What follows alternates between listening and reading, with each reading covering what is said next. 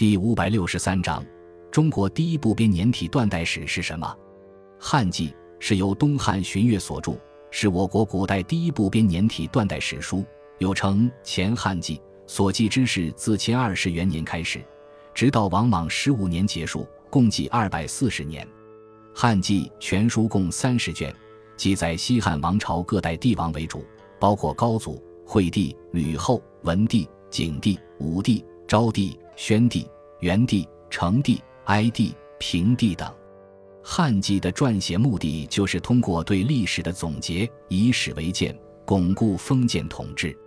作者在《汉纪》提出撰写史书应遵循的五条原则，即达道义、章法事、通古今、著功勋、表贤能。